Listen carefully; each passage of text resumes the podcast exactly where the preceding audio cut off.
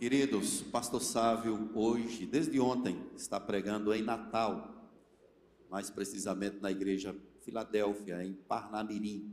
Estejamos orando também por ele, ele vai pregar ainda hoje, pela manhã deve estar pregando e também à noite. Vamos orar por ele também. E foi convidado para estar aqui conosco o presbítero Eduardo Azevedo. Gostaria de convidá-lo para vir aqui à frente. Ele é presbítero na igreja presbiteriana de Lagoa do Araçá e é diretor do Colégio Agnes. E nós temos alegria, em nome do conselho da igreja, em recebê-lo aqui na Igreja Presbiteriana das Graças. Deus te abençoe, bem-vindo.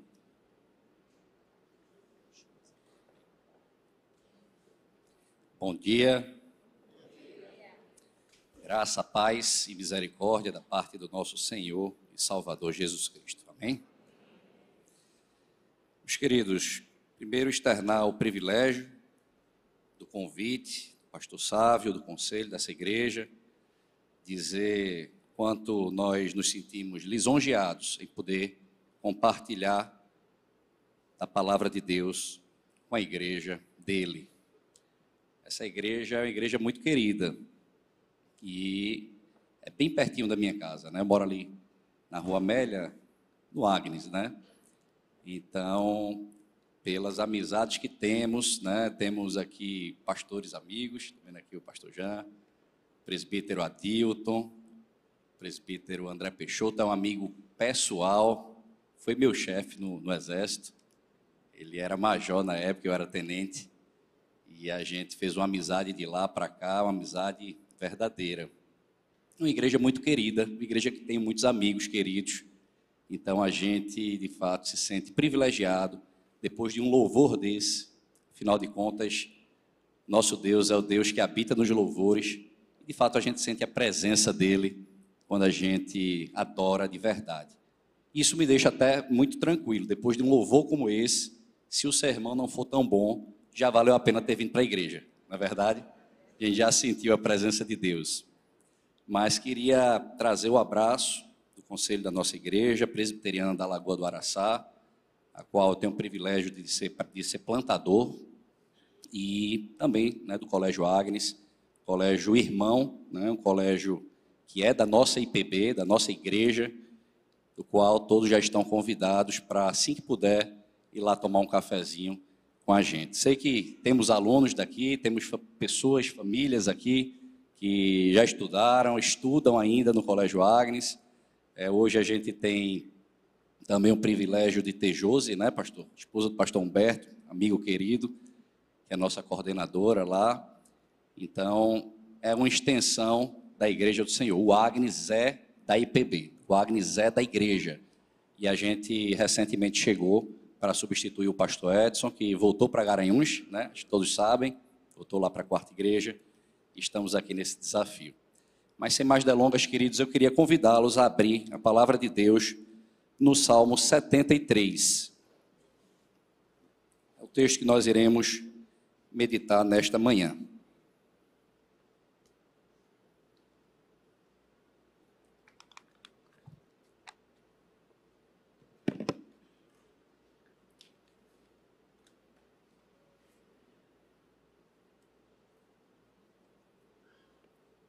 Essa semana eu, eu ainda estou um pouquinho fanhoso.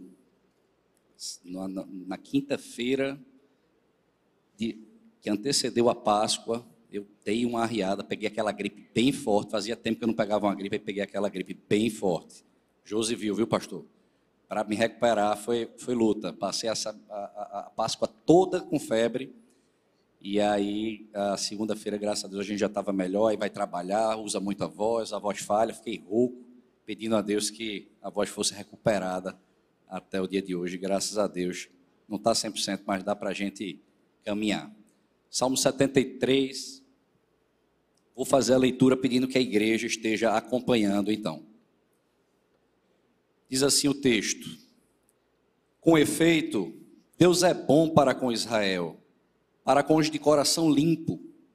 Quanto a mim, porém, quase me resvalaram os pés pouco faltou para que se desviassem os meus passos, pois eu invejava os arrogantes ao ver a prosperidade dos perversos. Para eles não há preocupações, o seu corpo é sadio e nédio.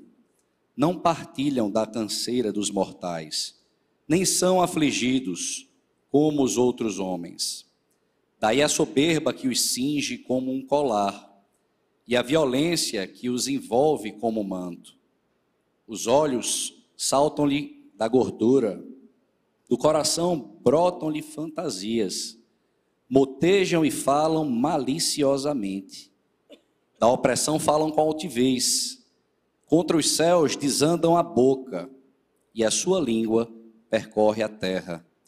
Por isso o seu povo se volta para eles e os tem por fonte de que bebe a largos sorvos. E diz: Como sabe Deus? Acaso há conhecimento no Altíssimo? Eis que são estes os ímpios, e sempre tranquilos aumentam suas riquezas. Com efeito, inutilmente conservei puro coração e lavei as mãos da inocência pois de contínuo sou afligido e cada manhã castigado. Se eu pensar em falar tais palavras, já aí teria traído a geração de teus filhos. Em só refletir para compreender isso, achei muito pesada a tarefa para mim. Até que entrei no santuário de Deus e atinei com o fim deles. Tu certamente os pões em lugares escorregadios e os fazes cair na destruição como ficam de súbito assolados, totalmente aniquilados de terror, como ao sonho quando se acorda, assim, ó Senhor, ao despertares, desprezarás a imagem deles. Quando o coração se me amargou e as entranhas se me comoveram, eu estava embrutecido e ignorante. Era como irracional a tua presença. Todavia, estou sempre contigo Tu me seguras pela minha mão direita. Tu me guias com o teu conselho e depois me recebes da glória. Quem mais tenho eu no céu? Não há outro em quem eu me compraza na terra. Ainda que a minha carne e o meu coração desfaleçam, Deus é a fortaleza do meu coração e a minha herança para sempre. Os que se afastam de ti, eis que perecem, tu destróis a todos. Os que são infiéis para contigo. Quanto a mim, bom é estar junto a Deus, no Senhor Deus, ponho o meu refúgio para proclamar todos os teus feitos. Incline a sua cabeça, vamos orar. Santo e bendito Deus, Pai de amor, Pai eterno, obrigado, Senhor, porque nós temos o privilégio de ler a tua palavra, entoar cânticos a ti sermos edificados agora, Pai, através da exposição do texto. Nós rogamos, Pai, a tua iluminação para este pobre pecador que trará essa mensagem. Apesar de mim, Senhor, me usa como instrumento teu, edifica o teu povo para a glória do teu nome. Essa é a nossa oração, no nome de Jesus. Amém. Meus queridos, é, esse é um velho livro com velhos textos, mas com mensagens extremamente atuais, na é verdade. Quando a gente lê o texto que na sua perícope fala sobre a, o problema da prosperidade dos maus, a gente fala do salmista Asaf, um homem de Deus, um homem que cuidava das coisas de Deus e que estava passando, né, a gente percebe principalmente aqui pelo início do texto, por um problema bem sério emocional. Né? E problemas emocionais são problemas que estão na moda, digamos assim. Né? São problemas dos nossos dias que têm se agravado ao passar do tempo. Eu não sou tão mais experiente do que a maioria aqui, né? me considero jovem, mas eu me lembro que durante a minha infância e adolescência, a gente não ouvia falar tanto assim dos problemas da alma, não é verdade? A gente não ouvia falar com tanta frequência de depressão, de ansiedade, de síndrome do pânico, apesar de que a gente sabe que são doenças que já existiam em sua obscuridade, digamos assim. E passa, passaram, acho que um bom tempo, até que isso fosse começado a ser tratado mais diretamente pela igreja, os problemas da alma de fato. E nós temos tantos exemplos, né, irmãos? Temos tantos textos bíblicos que remetem a homens de Deus, até mesmo pós biblicamente falando, né, homens de Deus durante a história, mulheres de Deus durante a história que tiveram suas dificuldades, tiveram suas lutas, tiveram seus dilemas. E aqui nós temos Asaf, o salmista, trazendo aqui na primeira parte desse salmo a sua dificuldade quando ele estava olhando para a vida do ímpio ou seja, daquele que não conhece a Deus, daquele que não confessa Deus como seu Senhor e Salvador. Então, eu queria que você mantivesse a sua Bíblia aberta para que nós pudéssemos passear aqui por alguns versos desse texto e que a gente pudesse estar então meditando.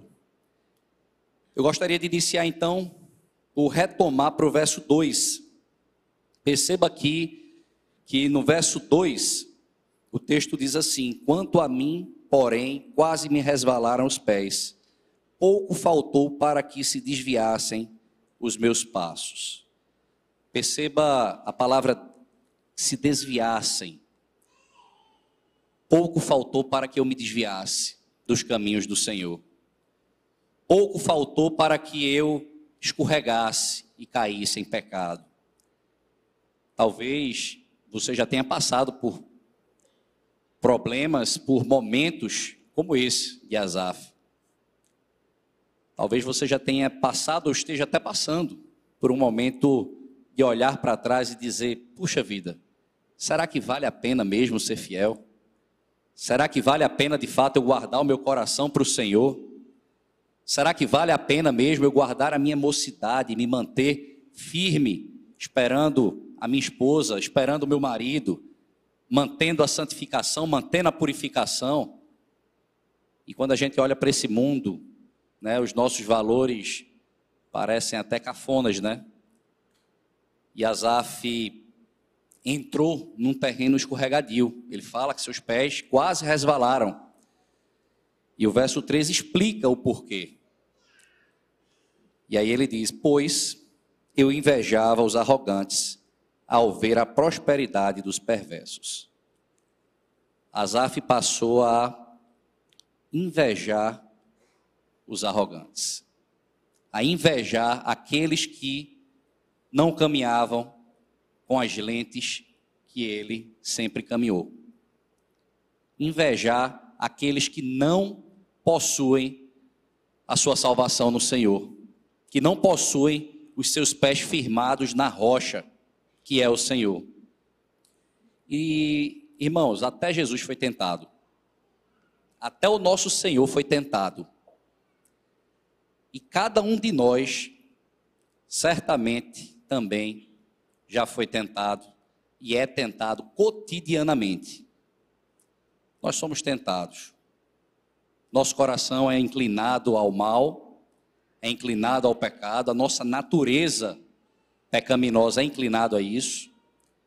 A diferença é que nós temos outro referencial. E quando nós desviamos o nosso olhar do alvo, de fato, quando nós desviamos o olhar de quem nós somos, de quem é o nosso Deus, e para onde nós vamos, é inevitável que nós começamos, nós comecemos a olhar para janelas, janelas de tentações, e que a gente comece a enveredar, a caminhar por terrenos escorregadios. E aqui Asaf, então, ele dá prosseguimento e começa a narrar a vida do ímpio. Perceba, no verso 4, ele começa a falar que não há preocupações para eles. É aquela vida de Instagram, né? De Facebook. aquela vida de rede social.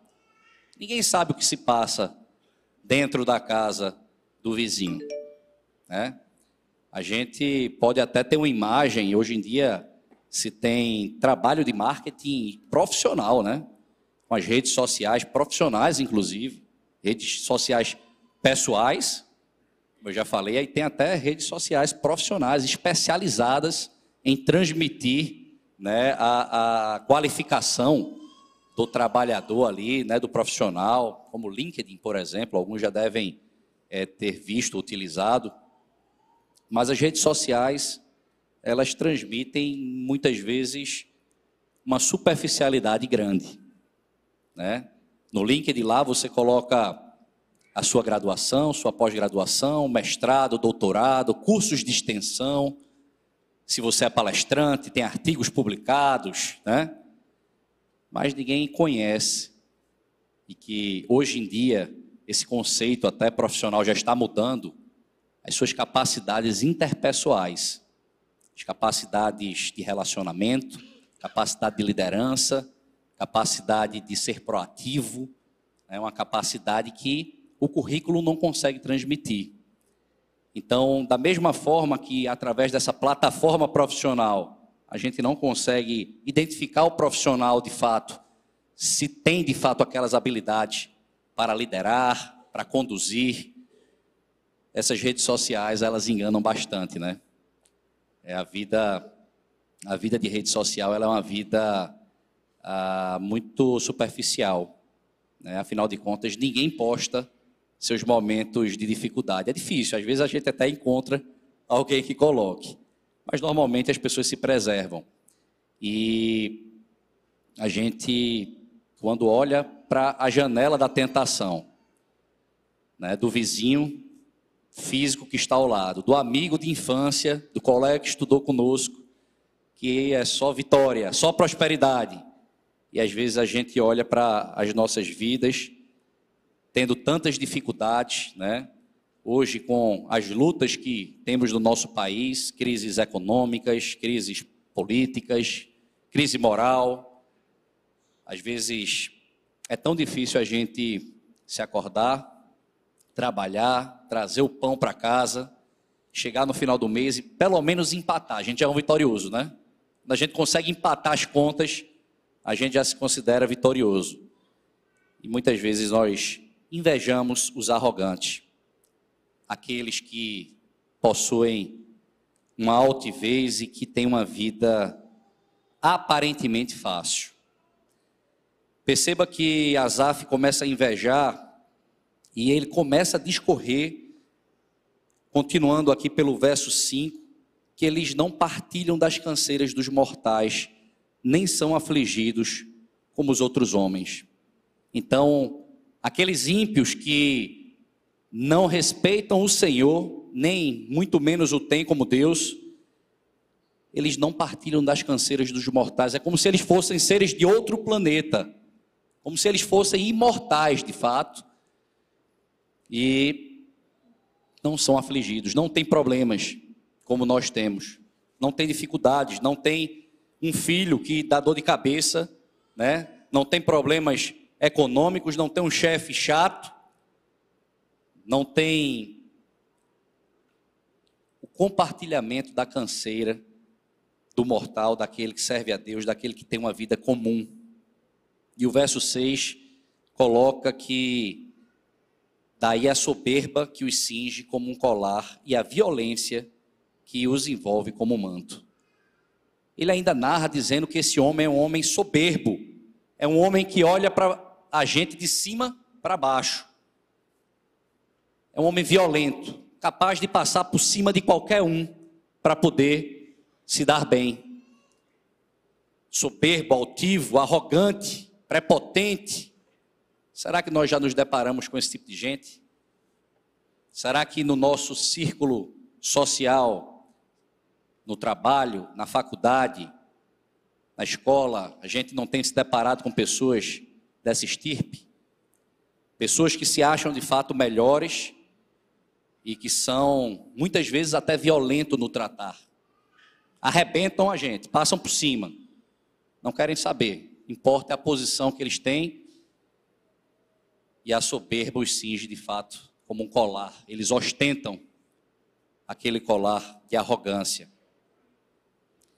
Perceba que o verso 8 trata de forma que motejam e falam maliciosamente, e da opressão falam com altivez.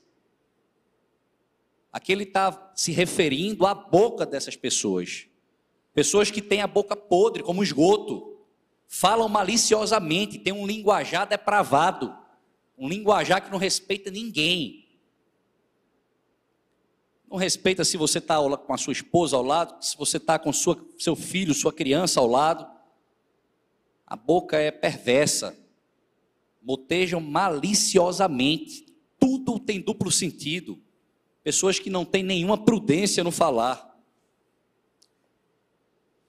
E a coisa vai piorando quando a gente olha no verso 9, dizendo que contra os céus desandam a boca, e a sua língua percorre a terra. Perceba que nem o próprio Deus fica fora da boca desses homens ímpios. o verso 11 narra o que, o que ele diz, né? o que o ímpio diz. Ele diz assim: diz, como sabe Deus? Acaso há conhecimento no Altíssimo? E aqui o Asaf ele está narrando a própria blasfêmia. Como pode alguém ousar perguntar se existe ou se existe conhecimento no próprio Deus. Eles zombam do nosso Deus. Nós temos visto aí ao longo desses anos, né?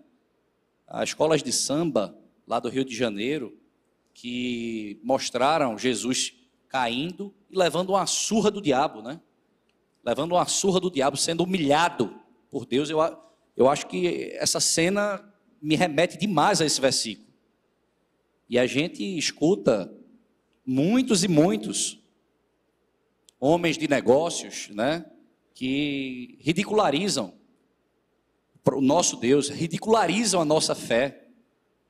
Poderosos da política que trazem o cristianismo e a religião como ópio do povo.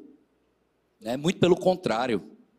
Nós somos um povo que busca conhecimento, de fato, na fonte de conhecimento maior que pode existir, ao, ao nosso alcance, que é a palavra de Deus, que foi ela que trouxe a civilização ao lugar que ela chegou hoje, que ainda consegue trazer valores, freios e contrapesos para que esse mundo não se perca de vez. Acaso há conhecimento no Altíssimo? É muita arrogância, né, meus irmãos? Questionar se existe conhecimento no, no nosso Deus. E Asaf continua dizendo aqui no verso 2: Eis que são estes os ímpios, sempre tranquilo, aumentam suas riquezas.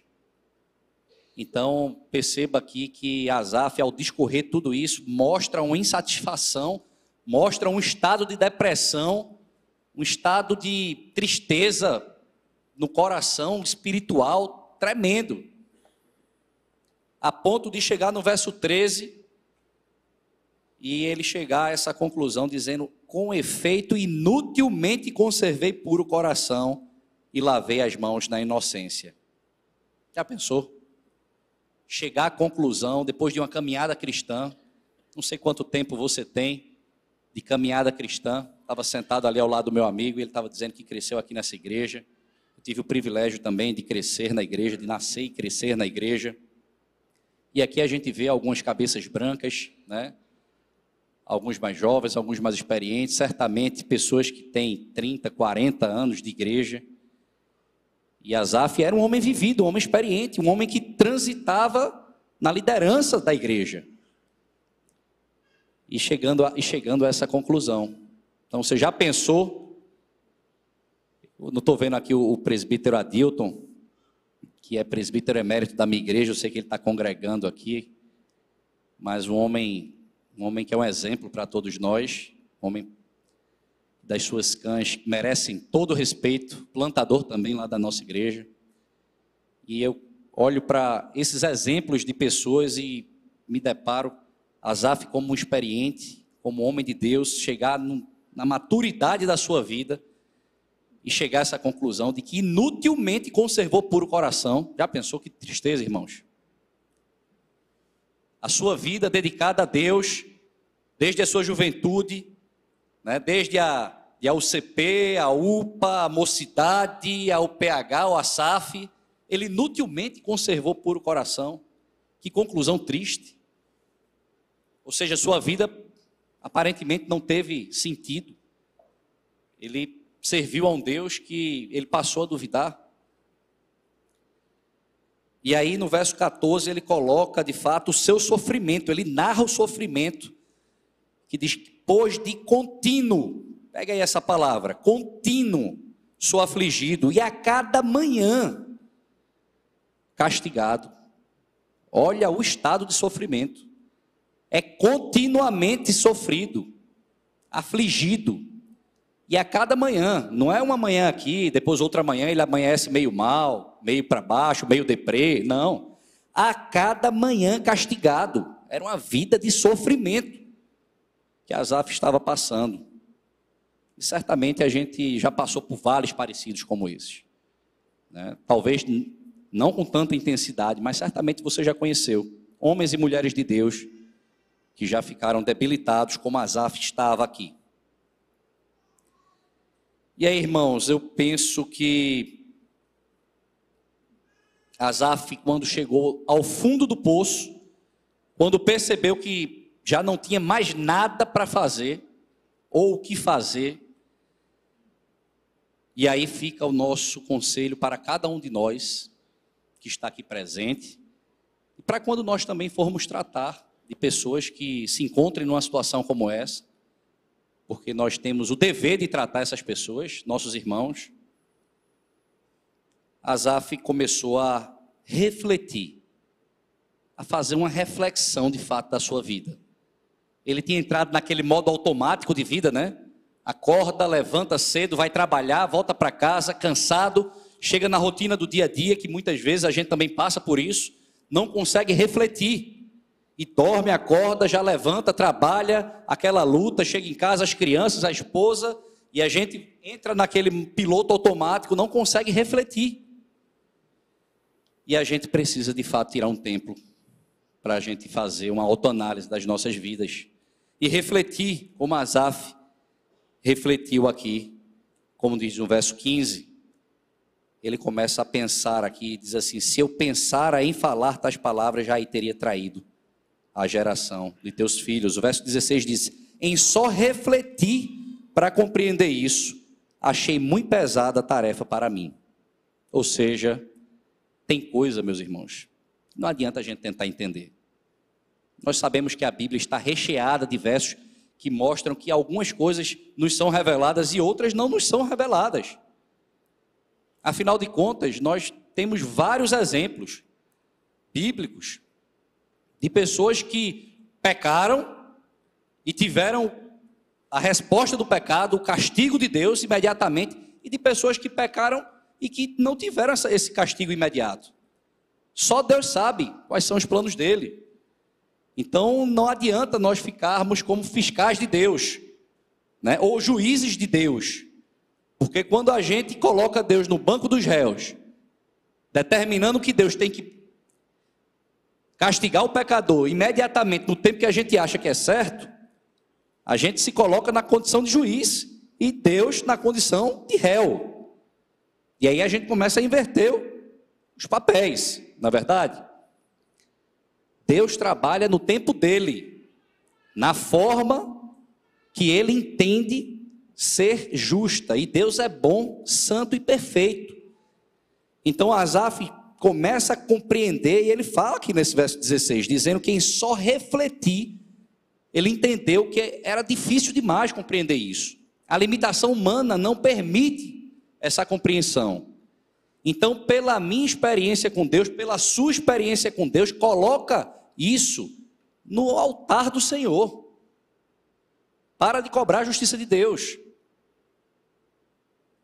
Deus é perfeito, Deus não tem que estar nos dando respostas, não. Ele responde na hora que ele quer, no tempo que ele quiser. E aí, queridos, esse verso 17 ele marca aquilo que vem permeando o início do nosso culto, os louvores que nós entoamos, como nós nos sentimos ao louvar a Deus, ao sentir a presença do Espírito Santo de Deus. O verso 17 mostra que após refletir, aí ele diz assim: Até que entrei no santuário de Deus. E aí percebam que do verso 17 em diante, a palavra muda. Tudo muda. Até que entrei no santuário de Deus. Até que voltei para a casa de Deus. Até que voltei para a comunhão com os irmãos e com a igreja do Senhor. Até que eu vim aqui para a igreja das graças, me alimentar, ouvir a palavra de Deus, louvar a Deus, adorar a Deus, me comunicar com Deus, tomar a santa ceia, me relacionar com meus irmãos, abraçar os meus irmãos, como eu, nós fizemos aqui no início do culto. Né? Dê um abraço no seu irmão.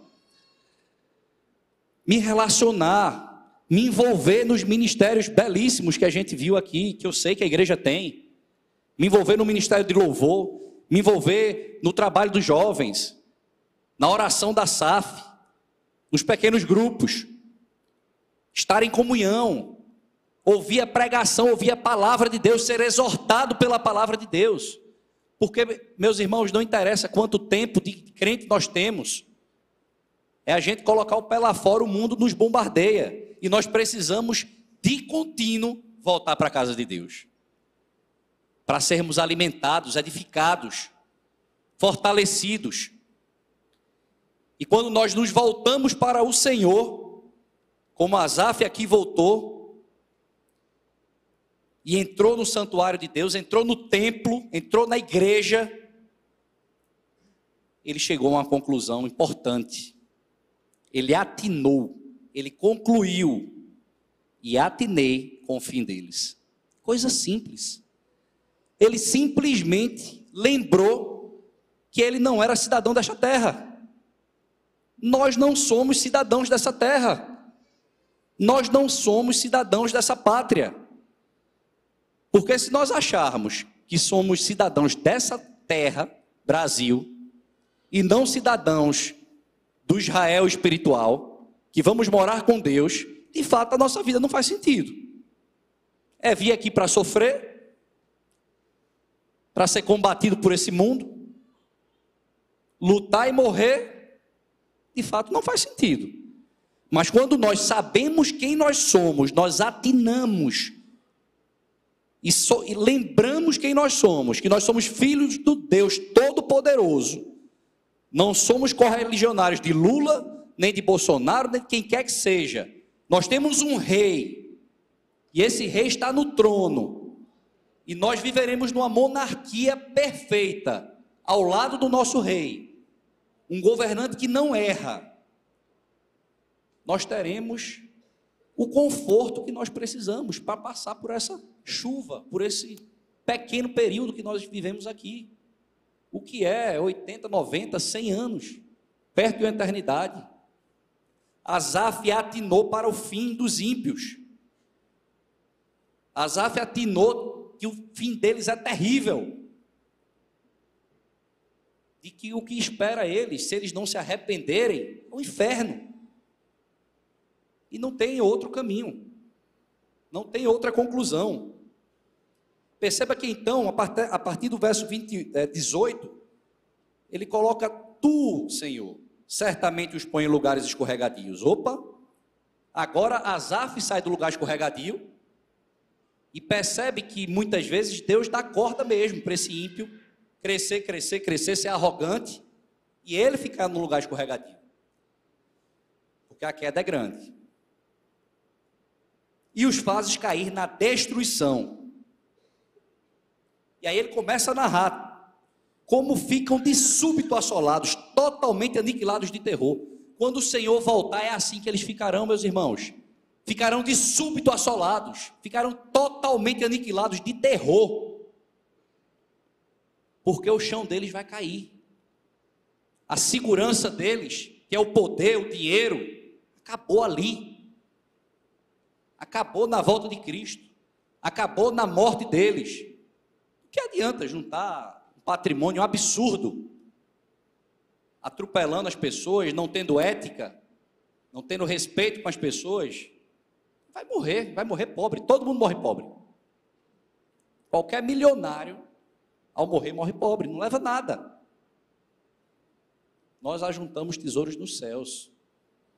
É isso que a palavra nos recomenda. E não bens dessa terra que a traça e a ferrugem corroem. Não é verdade?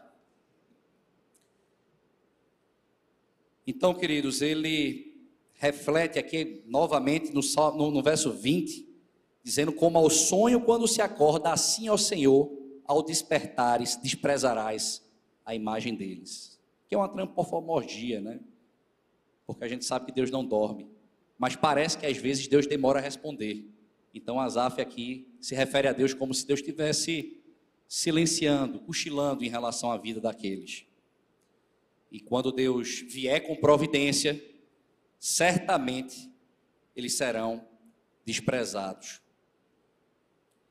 Asaf faz uma reflexão sobre tudo que viveu, que ele estava como irracional, como embrutecido. Os próximos versos narram essa questão, mas o verso 23 ele é belíssimo. E aí, a partir do verso 23 em diante, é para a gente de fato se deleitar Todavia estou sempre contigo, tu me seguras pela minha mão direita. Quando Asaf estava quase caindo no fundo do poço, o Senhor foi lá e pegou na mão direita dele, segurou ele, porque ele não tinha forças para se reerguer sozinho. Né? Tem, tem até um louvor antigo, os mais antigos certamente uh, conhecerão Segura na mão de Deus, segura na mão de Deus, né? Segura na mão de Deus e vai. Sou um péssimo cantor e rouco, viu? O presbítero Peixoto, quando ele canta, ele prega e canta, eu fico brincando, ele é um showman. Eu não tenho esse, essa qualidade, não. Mas esse, esse louvor, segura na mão de Deus, a gente precisa até dar uma correçãozinha nele. Sabe por quê? Porque do jeito que Azaf estava, do jeito que às vezes a gente fica, a gente não tem nem condição de segurar na mão de Deus. É Ele quem segura. Veja o que é que o texto diz. É Ele quem me segura pela minha mão direita. Não sou eu que seguro. Eu sou pecador, ter, caído, terrível, miserável. Como é que eu posso segurar? É Ele. Ele segura na minha mão direita. Me segura, me reergue e aí o verso 24: Me guias com o teu conselho, depois me recebes na glória. Nós seremos recebidos na glória, irmãos. Seremos recebidos numa glória que nós não temos nem a capacidade de compreender que glória é essa. A glória que, não, que nos aguarda, a glória do nosso Deus. E aí o verso 25, belíssimo. Asaf chega à conclusão mais certa e diz: Quem mais tenho eu no céu? Não há outro em quem eu me compraza na terra. Ainda que a minha carne e o meu coração desfaleçam, Deus é a fortaleza do meu coração e a minha herança para sempre. Amém? Que verso lindo, né? Quando você estiver triste, estiver meio para baixo, lembre desse verso 25. Você já ouviu o sermão. Pegue esse verso 25 leia ele em voz alta, repita ele no espelho, para que você não esqueça quem você tem como bem mais precioso. O verso 28 também conclui de forma belíssima. E diz assim: Quanto a mim, bom é estar junto a Deus. No Senhor Deus ponho o meu refúgio para proclamar todos os seus feitos. E aí Asaf chega à conclusão de que, de fato, não existe coisa melhor nesta terra do que proclamar os bens e a glória do Senhor nesta terra. Você sai desafiado daqui, irmãos, a servir a Deus, a procurar os pastores, os presbíteros da igreja, para dizer: meu irmão, eu estou meio frio na igreja, tenho frequentado simplesmente, mas eu quero proclamar todos os feitos do Senhor. Me encaixe no ministério desse, eu quero servir a Deus. Eu não quero passar por essa vida sem sentido. Eu não quero simplesmente ter nascido, vivido, sustentado minha família, meus filhos e morrido. Eu quero sair e quero me encontrar com o Senhor na glória, com o olhar para o Senhor, dizendo: Senhor, eu proclamei os teus feitos, eu te servi, Senhor, apesar de mim, apesar das minhas dificuldades, das minhas lutas, eu te servi. E certamente Deus te deu algum dom. Alguns são mais introspectivos, outros são mais, né, como a gente fala muito em Recife, desenrolados, né? Mas certamente Deus te deu um ministério. Ministério da intercessão, da oração. É um ministério para poucos. Procure o seu ministério. Proclame os feitos do Senhor aonde quer que você vá trabalho, na escola, na faculdade. Nós temos que fazer diferença nesse mundo, meus irmãos. Esse mundo tão caído, esse mundo tão terrível, um mundo que tem tantas inversões de valores. Não podemos colocar um pé para trás. Temos que reafirmar a nossa fé. Temos que reafirmar quem nós somos. Cidadãos de uma pátria gloriosa cidadãos que farão diferença nessa sociedade, que lutarão pelos nossos valores e que certamente proclamaremos os feitos do nosso Senhor. Amém? Curve sua fronte. Vamos orar ao Senhor então. Santo e bendito Deus, Pai de amor, ó Senhor, nós te agradecemos pela tua palavra. Tua palavra que nos edifica tua palavra que nos exorta, tua palavra que nos conforta. Então, Senhor, nós nesse instante te pedimos que o Senhor esteja tocando os corações aqui nesta igreja presbiteriana das graças, igreja tão querida. Ó Senhor, toca no coração daquele que precisa de consolo, daquele que precisa de conforto, daquele que precisa de um chacoalhão, Senhor para proclamar os teus feitos. Nos incentiva a te servir, Pai. Faz com que os nossos olhos saiam dos valores desse mundo, da prosperidade que esse mundo pode ofertar, dos banquetes que esse mundo pode ofertar. E para que os nossos olhos, Pai, possam estar fitos em Ti e na glória que nos espera no porvir. Ó Senhor, trata o nosso coração edifica o nosso corpo e a nossa mente e o nosso espírito, para que nós possamos sair daqui convictos de que precisamos cada dia mais te buscar, cada dia mais nos voltarmos para o nosso Deus, para a igreja de Deus, para possuirmos comunhão com os irmãos, para que possamos estar envolvidos com a igreja. Ó oh, Senhor, como é bom poder vir aqui, criar os nossos filhos aos teus pés, trazer os nossos filhos para a escola dominical, para que eles aprendam logo cedo como é maravilhoso esse Deus. Nos ajuda, Pai. Abençoa esta igreja, abençoa os pastores dessa igreja, o conselho dessa igreja, Senhor. Dá sabedoria a essa liderança. Abençoa cada ministério. Toca, Senhor, nos nossos corações, nos tira da zona de conforto, para que nós possamos declarar os teus feitos e proclamar as obras das tuas mãos. Essa é a nossa oração, no nome do nosso Senhor e Salvador Jesus Cristo. Nome doce, o nome que está acima de todo nome. Amém.